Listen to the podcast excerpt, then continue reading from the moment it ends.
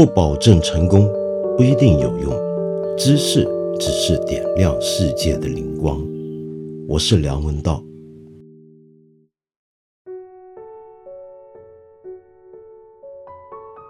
你一定听过这件事情了，就是前几天呢，有网友披露啊，拼多多一个负责买菜业务的二十二岁的员工。去年年底的时候，在凌晨的下班路上猝死。那么这个事情出来之后呢，有人就在知乎上面问了：怎么样去看待网传拼多多员工加班后猝死一事儿？结果呢，后来有一个认证为拼多多官方账号的，在这条问题底下留言回应。那么他的回应呢？结果立刻惹起大家的愤怒。那么他的回应到底是什么呢？他的回应虽然呃我说你可能听过，我还是再重复一遍。他说：“你们看看底层的人民，哪一个不是用命换钱？我一直不以为是资本的问题，而是这个社会的问题。这是一个用命拼的时代。”你可以选择安逸的日子，但你就要选择安逸带来的后果。人是可以控制自己的努力的，我们都可以。后来呢？由于争议太大了，那么于是拼多多后来又出来回应。那么一开始呢，是说这个账号并不是拼多多的官方账号，但是后来他又承认了，果然是。那么再后来呢，他就说这是一个外聘的员工帮他们管理账号所写的，并不代表拼多多的自己的官方立场。那么这件事情呢，闹到现在呢，就成了一个典型的网络事件，翻转再翻转。那么这种网络事件呢，坦白说，我自己经历也很多了。我自己觉得，在没有任何很确证的证据之前呢，很确证的说法之前呢。我一般都不愿意参与太多的讨论，因为很难辨别孰是孰非。但是我觉得撇开了这段话到底代不代表拼多多这个问题啊，现在很多人关注的问题，我最关心的反而是，就算这是一个拼多多的外聘员工，他怎么会说这样的话呢？这样的话是很奇怪的。为什么这样的话很奇怪呢？当然，你会说并不奇怪啊。我们现在很多人也都是这么认为啊。呃，你看，别说你说九九六吧，去年这个问题大家讨论的很欢嘛，不是？你不愿意九九六，还有大把的人排着队在后面想要九九六，想要来取代你呢。这正是我觉得奇怪的地方，就是从什么时候开始，我们这么多人都认同刚才我说的那段话背后的道理呢？那就是我们拼命工作，我们要好好的生活，那就是要用命来拼。呃，如果我们要选择安逸懒散，那你就不可能过得上一个让你称心如意的生活了。也就是说呢，一个员工他要怎么加班，他要干多久，他要不要九九六，这都是他可以自己控制的。你不要去怪罪什么资本，呃，如果你要怪，你就怪这个社会吧。那么这种话为什么我说它怪呢？因为这种话在我看来是应该是老板说的话，不是一个外聘员工该说的话，也不是绝大多数我们打工人该说的话。老板该怎么说话呢？你就看去年的那位非常有名的大富豪，他讲的那段话，你还记得吧？能够九九六，那是一种福报。那这个讲法是一个老板说的话。一个富可敌国的富翁说这样的话，跟一个大型的网络电商的外聘员工说的话是一模一样的。这里面还有阶级的分别吗？讲这些话的时候有考虑到自己的阶级利益吗？不要忘记，我们是社会主义国家，都受过一点社会主义跟马克思主义的教育，对不对？如果你忘了，我强烈推荐。杨照老师的一档节目，你好，马克思先生，《资本论及其创造的世界》，正好在他这个节目里面，其中有一集，它的标题叫做《卖时间的劳动者》。为什么我们无法决定自己每天工作多久呢？那么在这一集节目里面呢，杨照老师很深入浅出的替我们回答了刚才的那个问题，也就是为什么我们没有办法决定自己每天工作多久。用最简单粗俗的话来讲，那就是用在讲马克思所说的道理，那就是因为。生产工具、生产条件都不是由打工的人啊，就是工人阶级掌握的，都是由老板来掌握的。于是你也就自然不能够掌握你上班的时间的长短。当然，我们可以说啊，这个我们上班时间长短还是可以选啊。比如说阿里巴巴请我，拼多多请我，我不去干不就得了吗？谁叫我去干那份工作呢？我可以干别的，让我更轻松的工作。比如说我去看理想，嗯，我看理想算轻松吗？我不肯定。我干嘛要去拼多多呢？呃，要为什么要去阿里巴巴那样子卖命，那么卖冒着猝死的可能去去工作呢？你当然可以这么讲，这事实上也是今天我们市场经济里面主流的经济学的一个想法。这都是市场交易，一个愿买一个愿卖，在一个合理的市场的价格下面，那就没话好说了。可是问题是。呃，马克思所要讲的并不只是一般的经济学，他要讲的是一个政治经济学。加上“政治”两个字之后，这个经济学他看出来有什么不一样呢？很简单，那就是用马克思最标准的讲法，有一个上层建筑或者上层结构。上层建筑是什么呢？那里面我们都晓得，包含了一套政治体制、相应的社会制度，还有我们今天要重点谈的就是意识形态。在这重重的体制以及确认这些体制合法性或者给他一个合法性背书的意识形态的构造底下，我们大部分人都接受了刚才我说的那样的一个讲法，也就是一个愿打一个愿挨。可是我们回头想想看啊。我们上班是要卖命工作，卖命工作是为了什么呢？那当然是为了能够让我继续活下去。我要活下去，我肯定要有一些资本，那这个资本就是钱嘛，对不对？我凭什么能够找到足够的经费养着我或者我所爱的人以及我的家人活下去呢？那我必须要有所生产，那我就要去打工，要去上班了。我打工上班之余，剩下的时间，就像我去年在讲九九六那个话题的时候所提到的一个概念，那剩下时间是什么呢？用马克思的讲法，那可以叫做劳动力再生产的时间。什么意思呢？就是我上班工作，那这是我要付出劳动力的。但是人到底不是机器，那我们会疲倦，我们会肚子饿，我们需要睡觉，我们需要有些正常的人之为人的社会生活。所以，我这时候呢，就要有足够的时间跟空间，让我去好好休养生息。那这个休养生息，就是恢复我的劳动力，这就是劳动力的再生产。那么，九九六或者要拼命拼到猝死，这是什么意思呢？这就是说，你工作是为了生活，但是到了最后，你花在工作，也就是为了要维持你生活的这件生产行为上的时间。已经远远超出了你真正活着的时间。真正的活着的时间是什么呢？那就是让我们人跟动物区别开来的东西。就是我不只是为了吃，为了要工作来活着，我还为了些别的事情。那么我现在，但是把我全部的身心、我的时间都付出给了工作，我让自己活成了一个九九六。那么我还剩下多少时间来当人呢？这还不止，请记得我刚才说的话。我工作之余的时间是要让我自己休养生息、恢复我的劳动力的。如果我天天九九六来享受这种福报，年年九九六，那你可想而知会出什么问题？那就是你的劳动力会逐渐的下降。我长期睡眠不足，我怎么可能保持清醒的头脑？我没有清醒的头脑、清明的意志。我怎么样维持我的工作水平？如果我没有充分的时间休养生息，让自己大脑活化，吸收一些别的东西，我在工作上面的表现也就不会进步。那么那这样子对老板不是很不好吗？把员工压榨成这个样子，结果员工就像用旧了机器一样，那一年比一年他的劳动表现、劳动力都在耗损，那该怎么办呢？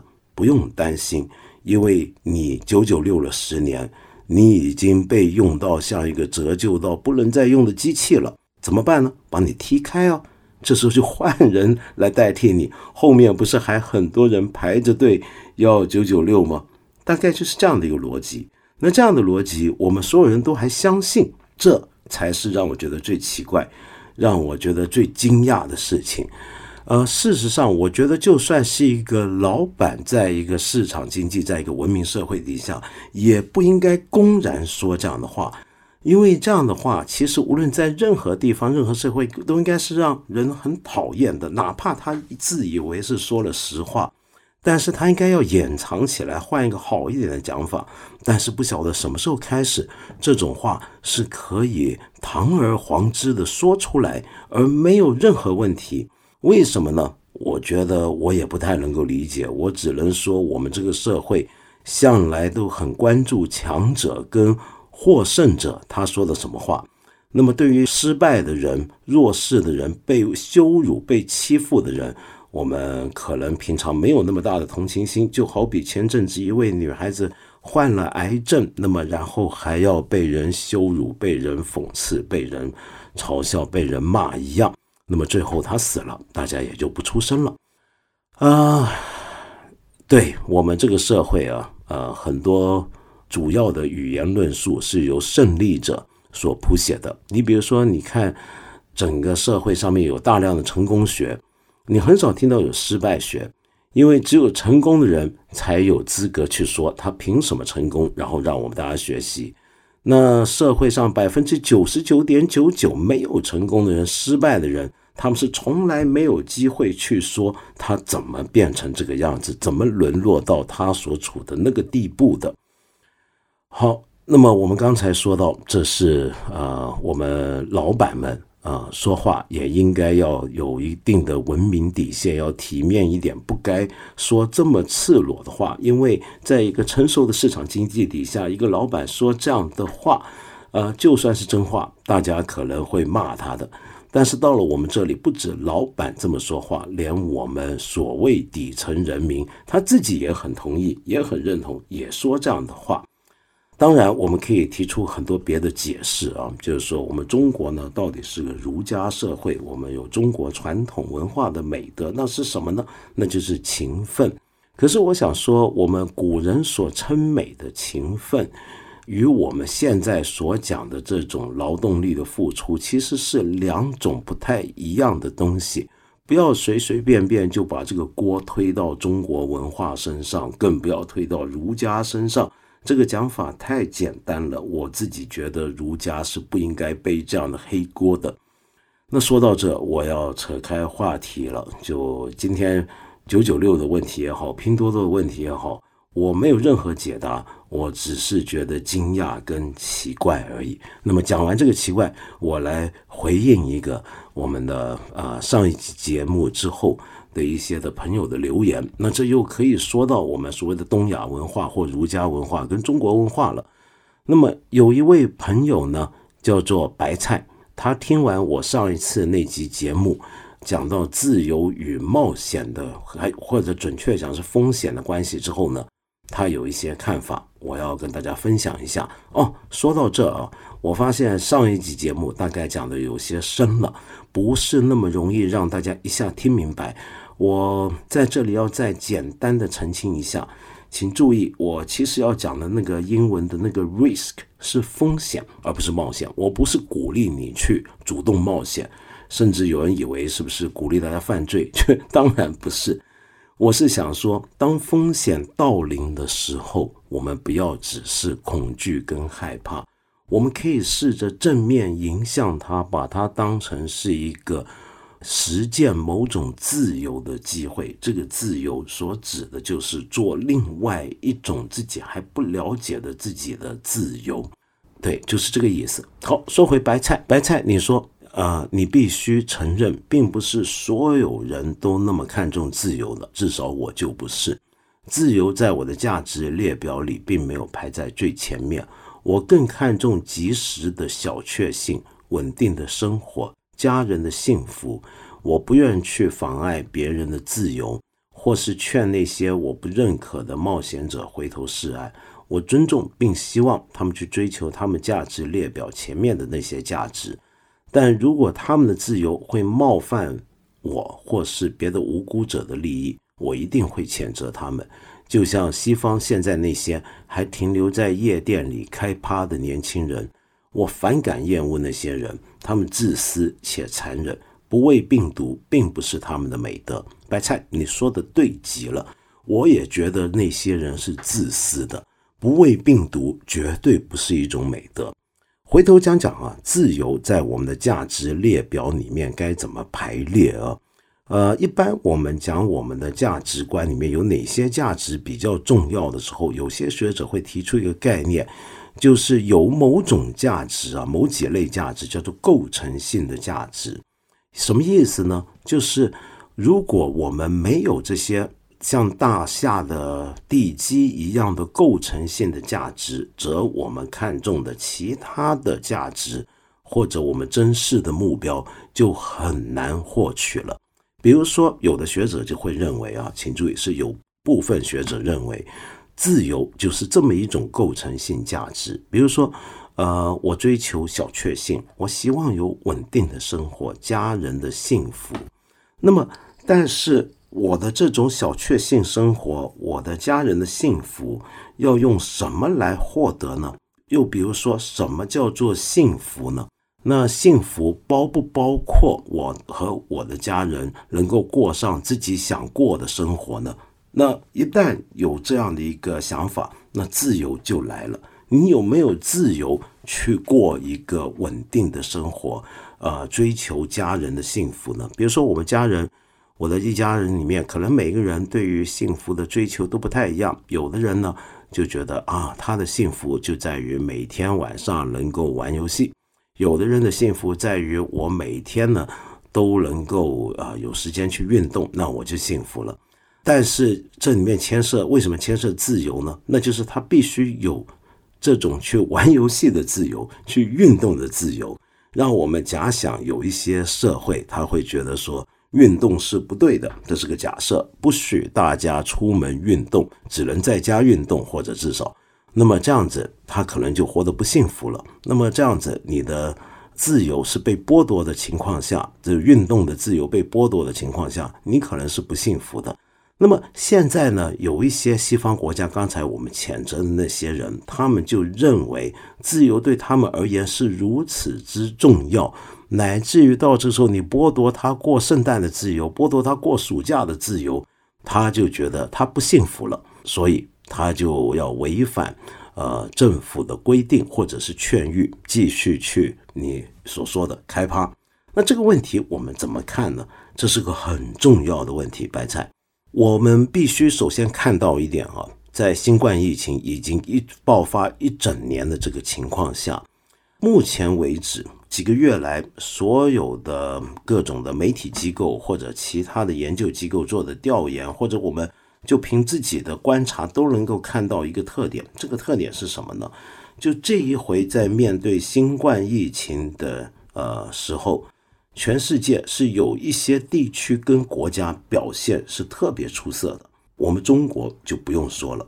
那么我们中国底下几个地区表现其实也都非常好。比如说香港，最近大家说啊，香港还是很严重。可是要看你用什么来比较啊。你如果用一个今天的世界标准来讲，其实香港最近还算没那么严重了。坦白说，比起美国是以秒钟计算有人在死的那种情况下，呃，又比如说澳门，又比如说台湾，那么另外再看一些国家的话，还包括新加坡、日本、韩国、泰国。当然，还有太平洋地区的新西兰。其实还有一个国家也常常被人忽略啊，但表现也非常好的，那是什么呢？那就是南美洲的乌拉圭。那么将来有机会可以跟大家聊一聊乌拉圭是怎么回事啊？那这些国家表现一直都被认为是很不错的。那为什么这些国家表现都很不错呢？呃，我们先把乌拉圭跟新西兰拿开啊，那剩下的这些国家几乎全部都是东亚国家跟地区。那为什么这些地方表现就是要比传统意义上的西方国家，比如说美国、加拿大还有欧洲、英国这些地方要好呢？这个问题是过去几个月来都不断有人在讨论的问题。呃，有很多人认为啊。这些国家，我们这些地区之所以表现好，那是因为我们的政治体制的特点。但是这个讲法明显是不成立的。就在我刚才所说的这一连串东亚地区里面，大家奉行的政治体制其实都不太一样。你比如说日本跟我们中国，还有泰国，还有越南，这已经都是很不同的政治体制、政治制度。那么也有人就说啊，那就像我刚才讲的，是儒家文化的影响，但是这个讲法肯定也有问题。至少我们很难说泰国是在儒家文化圈内，对不对？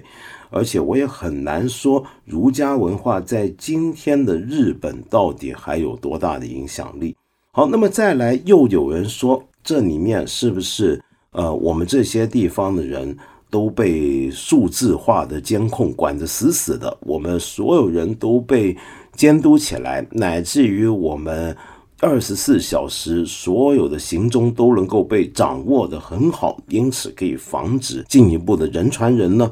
那么这个讲法，我记得在今年三月份的时候，有一个非常近几年非常红、非常受欢迎的韩国裔的德国哲学家啊，他叫韩炳哲。他就曾经有一篇文章，那么提出过类似的讲法。那那篇文章呢，还被翻译成中文，比如说我记得澎湃网上面都曾经有转载过。里面就提出两点，一个就是说，我们的东亚地区的数字监控会不会起到什么效用？但是他更看重是说，我们的东亚的儒家的那种价值观起到的作用非常大，使我们更加容易服从政府的指示。那么，但是这两种讲法呢，坦白讲都是有问题的。事实上，在今年的十月份，也就三个月前，韩炳哲大概遇到了很多批评之后，我觉得他也不知不觉的改变他想法。我看到他十月份的一篇文章，那这篇文章里面呢，他就说到了，哎，对我先说一下这篇文章的名字啊，这篇文章的名字就是为什么亚洲。在对抗这个疫情里面的表现要好过欧洲呢？他说，它的关键在于我们的文明程度 （civility），我们的文明性啊，我们的或者公民道德。那么复杂点翻译的话，他的讲法变了。呃，他怎么讲呢？他说，如果你要现在西方很多人观察都带着偏见，说我们这些地方，比如说中国，抗疫成功，那全靠政府监控。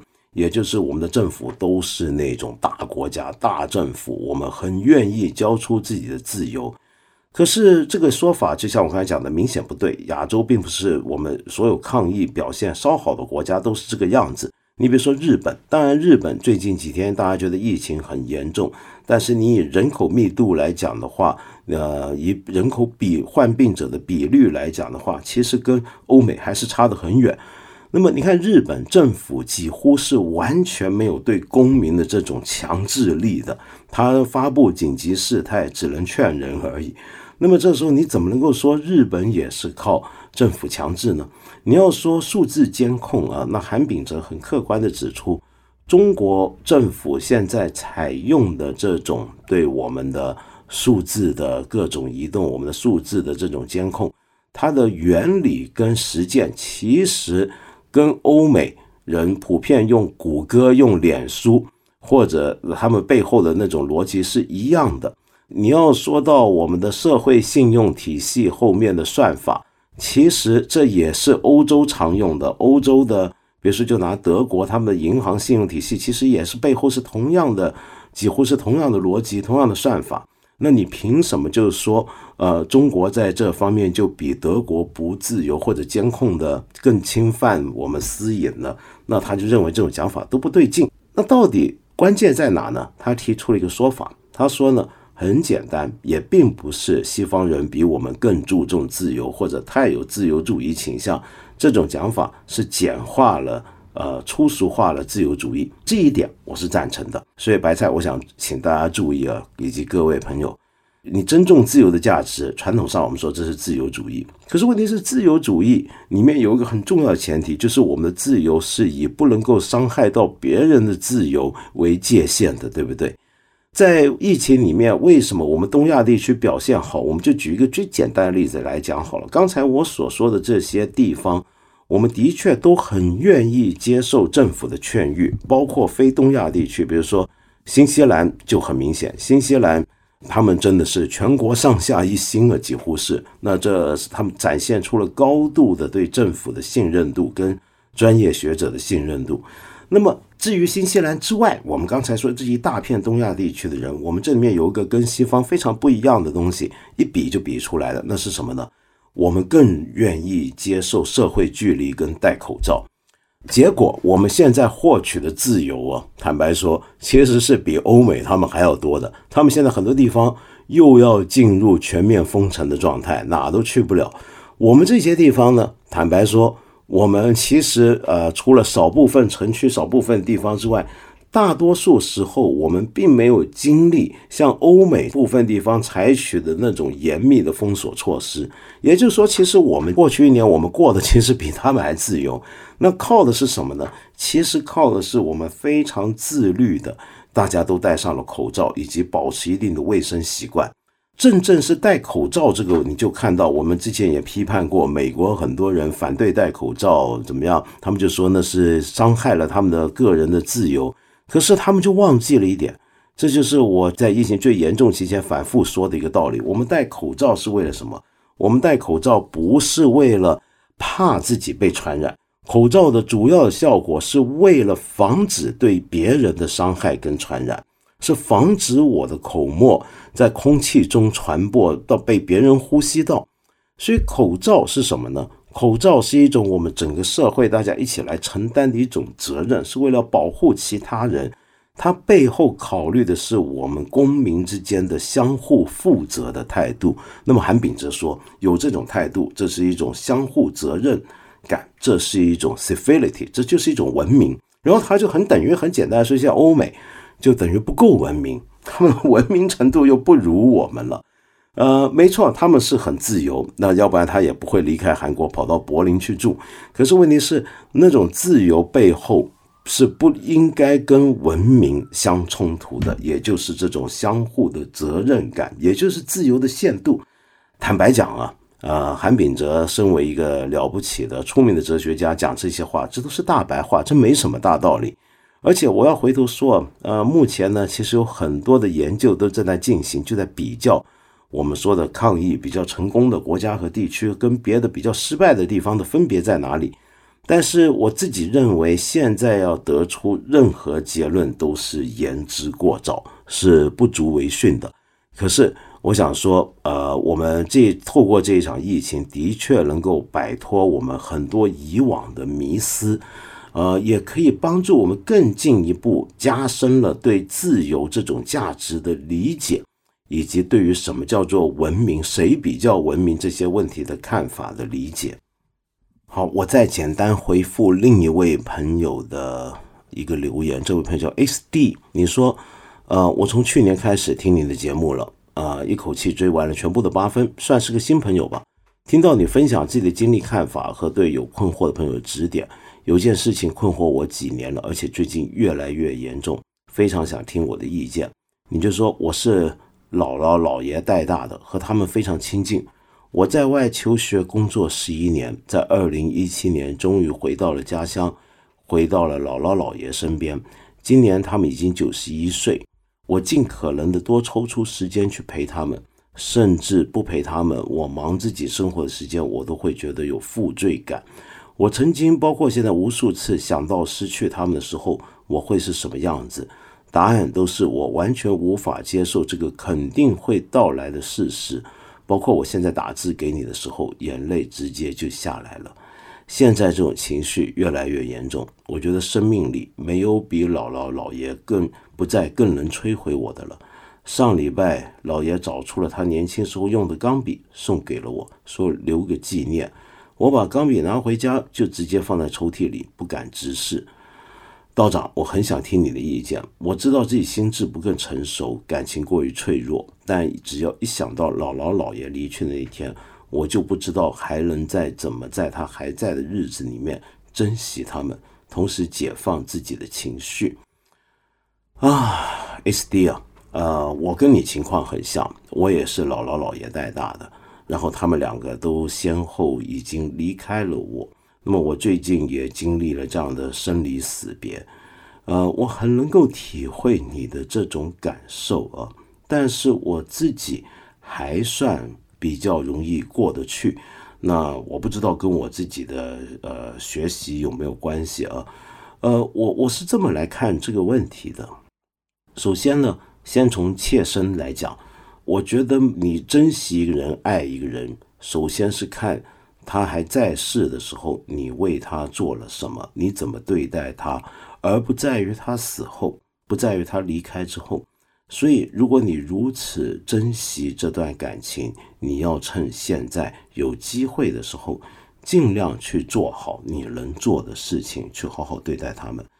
那么，但是是否表示？你自己的生活就完全都要放弃，你就不干活了，只陪他们呢？当然不是，因为他们这么爱你的话，那肯定愿意你能够过好自己的人生。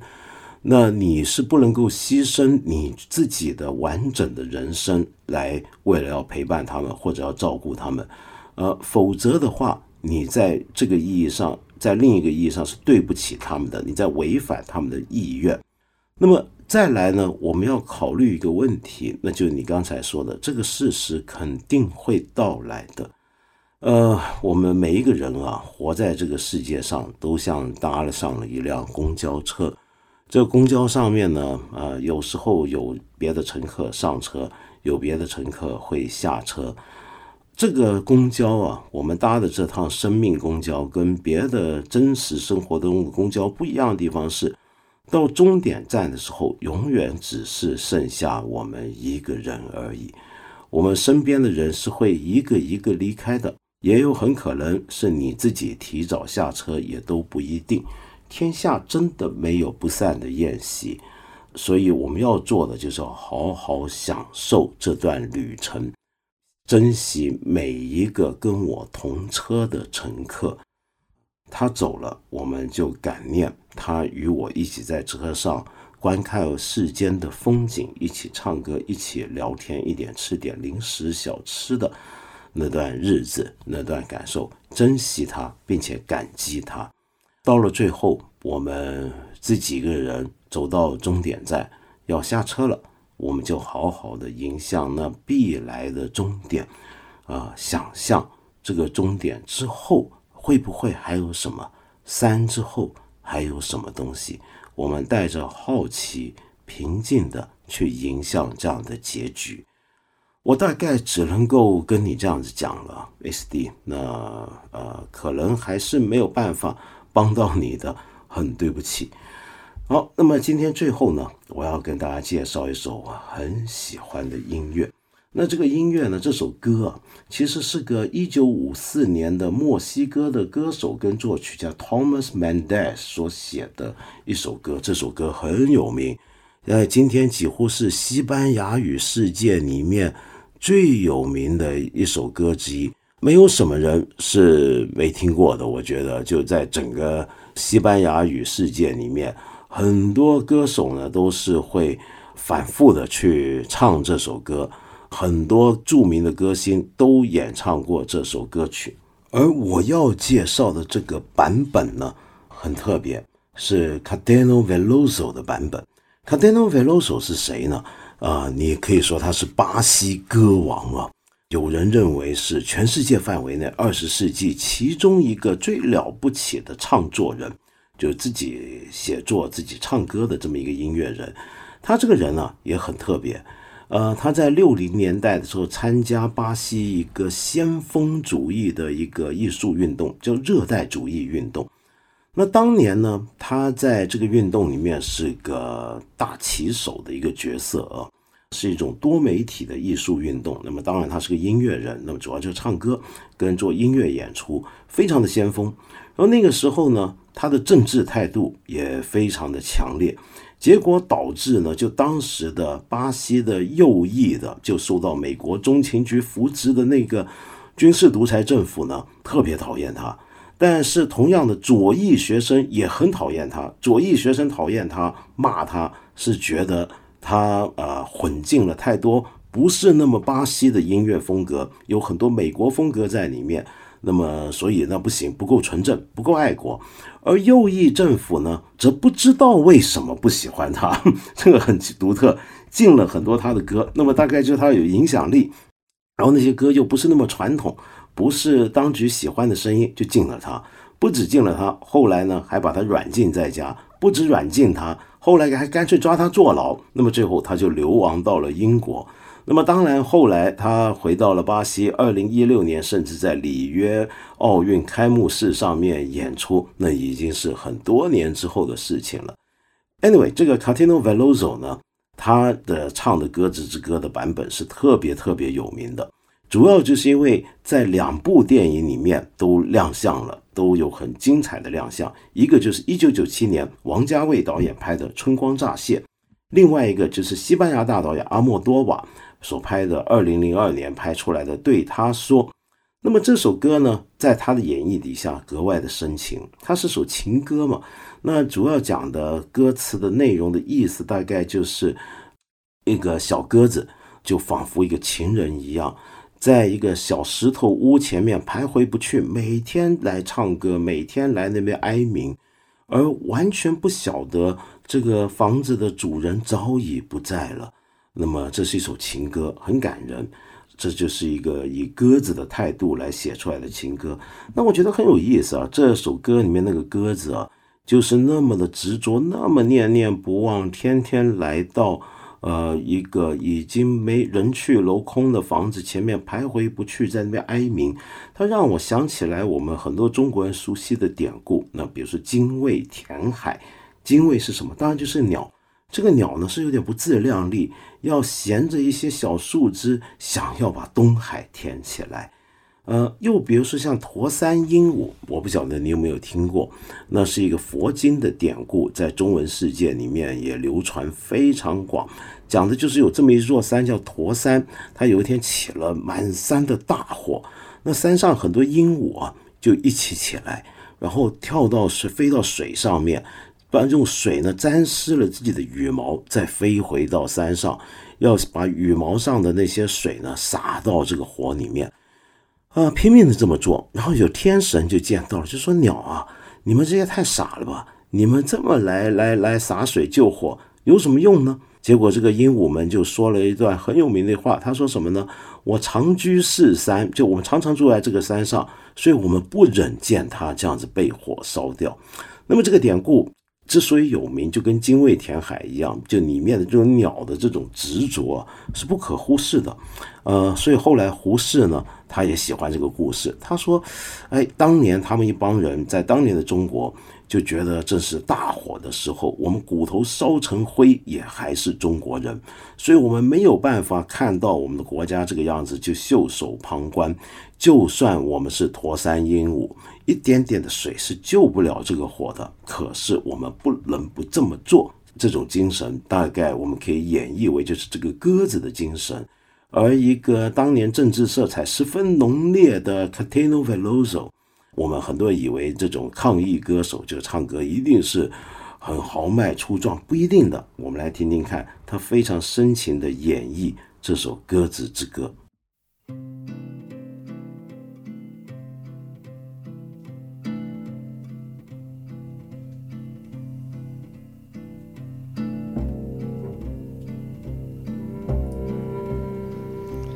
Dicen que por las noches no más se le iba en puro llorar. Dicen que no comía, no más se le iba en puro tomar. Juran que el mismo cielo se estremecía al oír su llanto. Cómo sufría por ella, que hasta en su muerte la fue llamando. Ay, ay, ay, ay, ay.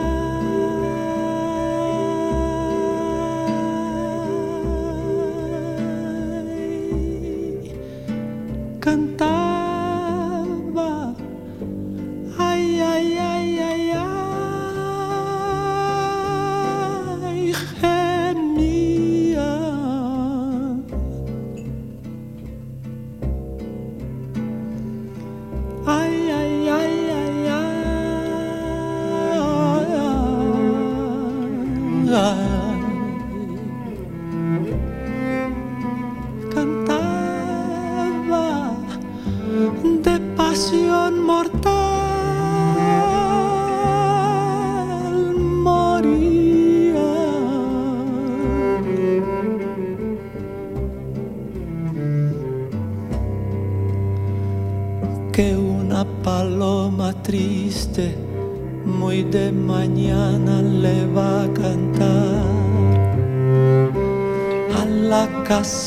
Sola con sus puertitas de par en par.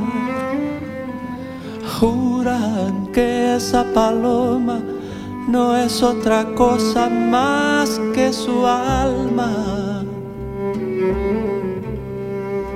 que todavía la espera a que regrese la desdichada.